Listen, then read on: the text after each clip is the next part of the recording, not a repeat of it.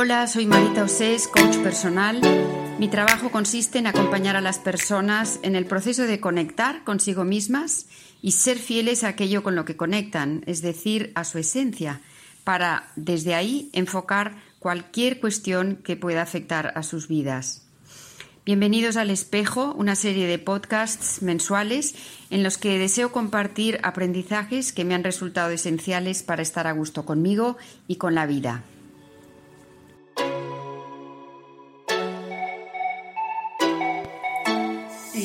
Sesiones de coaching, las personas describen conductas con las cuales consiguen lo contrario justamente de lo que desean.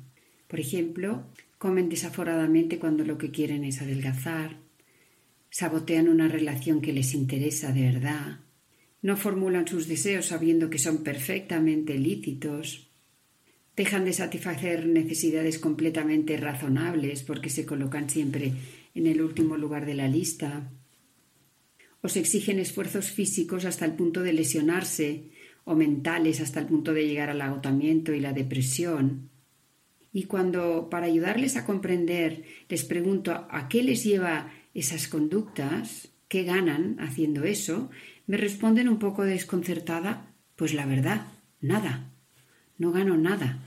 Pero si rascamos un poco más, en ocasiones esas conductas compensan o alivian un sentimiento de culpa.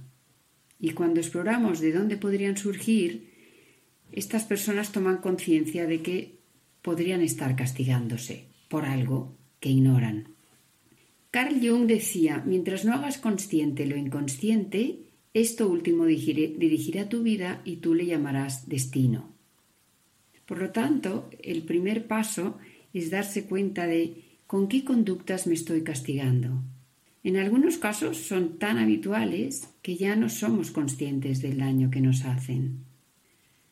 El castigo tiene la finalidad, bueno, me encantaría decir tenía, para poder creer que lo hemos erradicado de nuestras estrategias educativas. Pero como no es así, pues el castigo tiene la finalidad de penalizar una conducta con el propósito de generar otra que se considera correcta. Pero si ni siquiera eres consciente de que te estás castigando, tampoco generarás una conducta más deseable, sino todo lo contrario. ¿A quién castigamos en nuestra sociedad? Pues a quien declaramos culpable. Y antes de declararle culpable, ¿qué ocurre? Se le juzga. Entonces nos damos cuenta de que el juicio es el origen de todo. Sin juicio no hay condena y sin condena no hay castigo. Si no te juzgas, no te condenarás. Si no te condenas, no te castigarás. Cuando vemos una película, nos parece que cuando el malo recibe su merecido nos quedamos como más tranquilos. Y también esto nos pasa a nosotros. Hay ciertas conductas que nos castigan, nos autocastigan y parece que hagamos las paces con una parte de nosotros que al final es un juez interno. Pero vamos a ver, ¿qué es lo que nos hace sentir culpables? ¿Por qué me siento mala o malo? ¿Qué juicio, qué condena he sentenciado para mí, aunque no haya sido consciente de ello? A veces no es fácil averiguarlo, pero es bueno, es útil revisar tu historia y ver si hay algún hecho que puede ser cercano o puede estar muy lejos eh, de tu presente actual, algún hecho que no te has perdonado todavía. Y no tiene por qué ser un hecho gravísimo objetivamente, sino que basta con que el niño o la niña o el joven o la adolescente que fuiste lo percibiese como tal, como grave, y le hiciese sentir pues avergonzado, humillado, en, ocasiones sin haber tenido culpa alguna, como por sería por ejemplo el caso de los abusos. Y habrá otras historias en las que sí será responsable de algo que te duele haber hecho o sentido o dicho. Pero en todo caso, es bueno recordar esta máxima.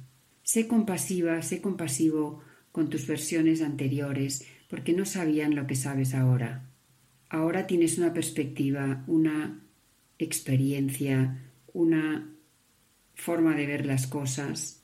Has pasado por muchos procesos que era imposible que lo supieras o lo sintieras en el momento en el que cometiste o sentiste aquel hecho.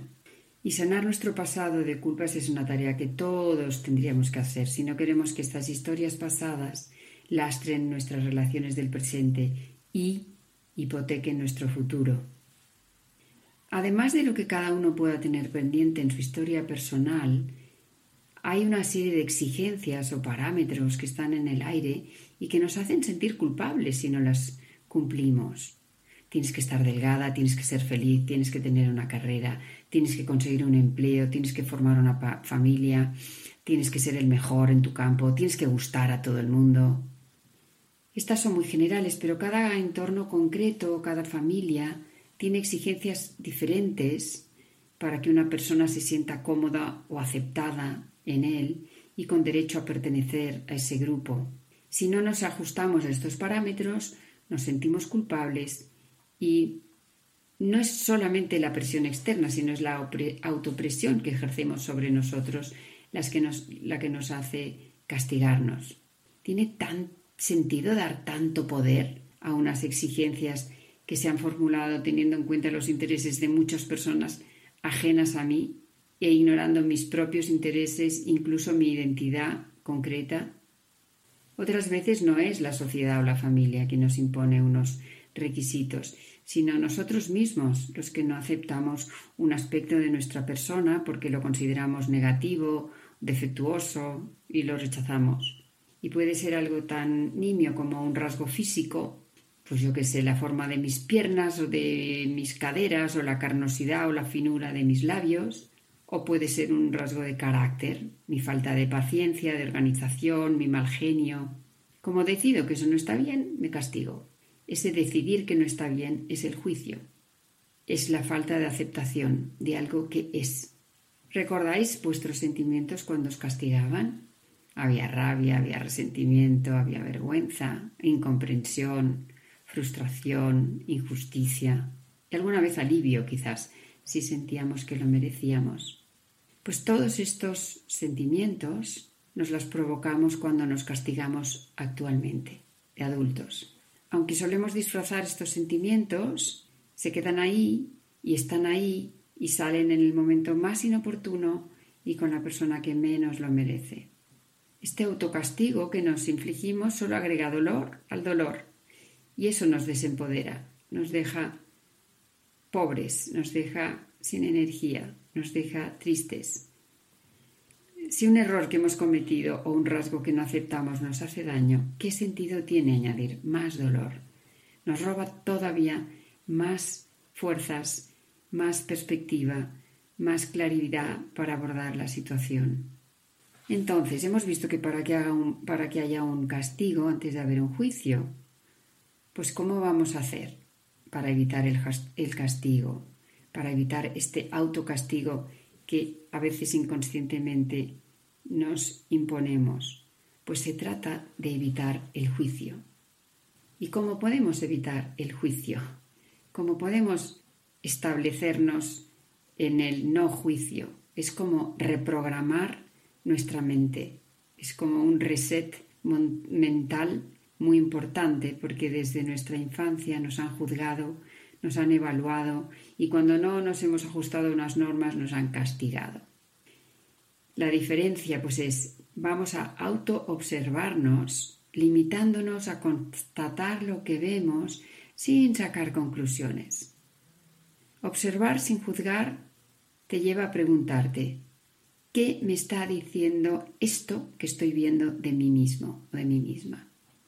Esto que pienso, esto que siento, esto que he hecho, ¿qué me está diciendo de mí? Y si no me gusta, en lugar de condenarlo, se trata de pensar, yo soy más que eso. Y ampliar el foco. Y ver a mi persona en su totalidad, valorando todo lo que es positivo en ello y que en este momento en el que tengo la tentación de juzgarme, está siendo oculto todo lo positivo o minimizado por lo negativo. No estoy diciendo que demos la espalda a aquello por lo que supuestamente nos castigamos, sino que no nos identifiquemos con ello, que lo contextualicemos en nuestra historia personal hasta que encaje como una pieza más del puzzle. que no tiene por qué ser ocultada, tiene una historia, tiene unas razones de ser. Porque la realidad es que vamos a convivir con, con, nosotros mismos cada día hasta que nos muramos. ¿Vamos a tener cuestiones pendientes hasta ese último día? ¿O podemos revertir el patrón de juicio, condena y castigo y convertirlo en observación, comprensión, aceptación?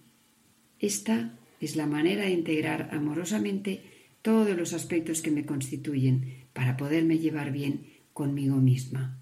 Pues os animo a que observéis, intentáis comprender y lleguéis a aceptar.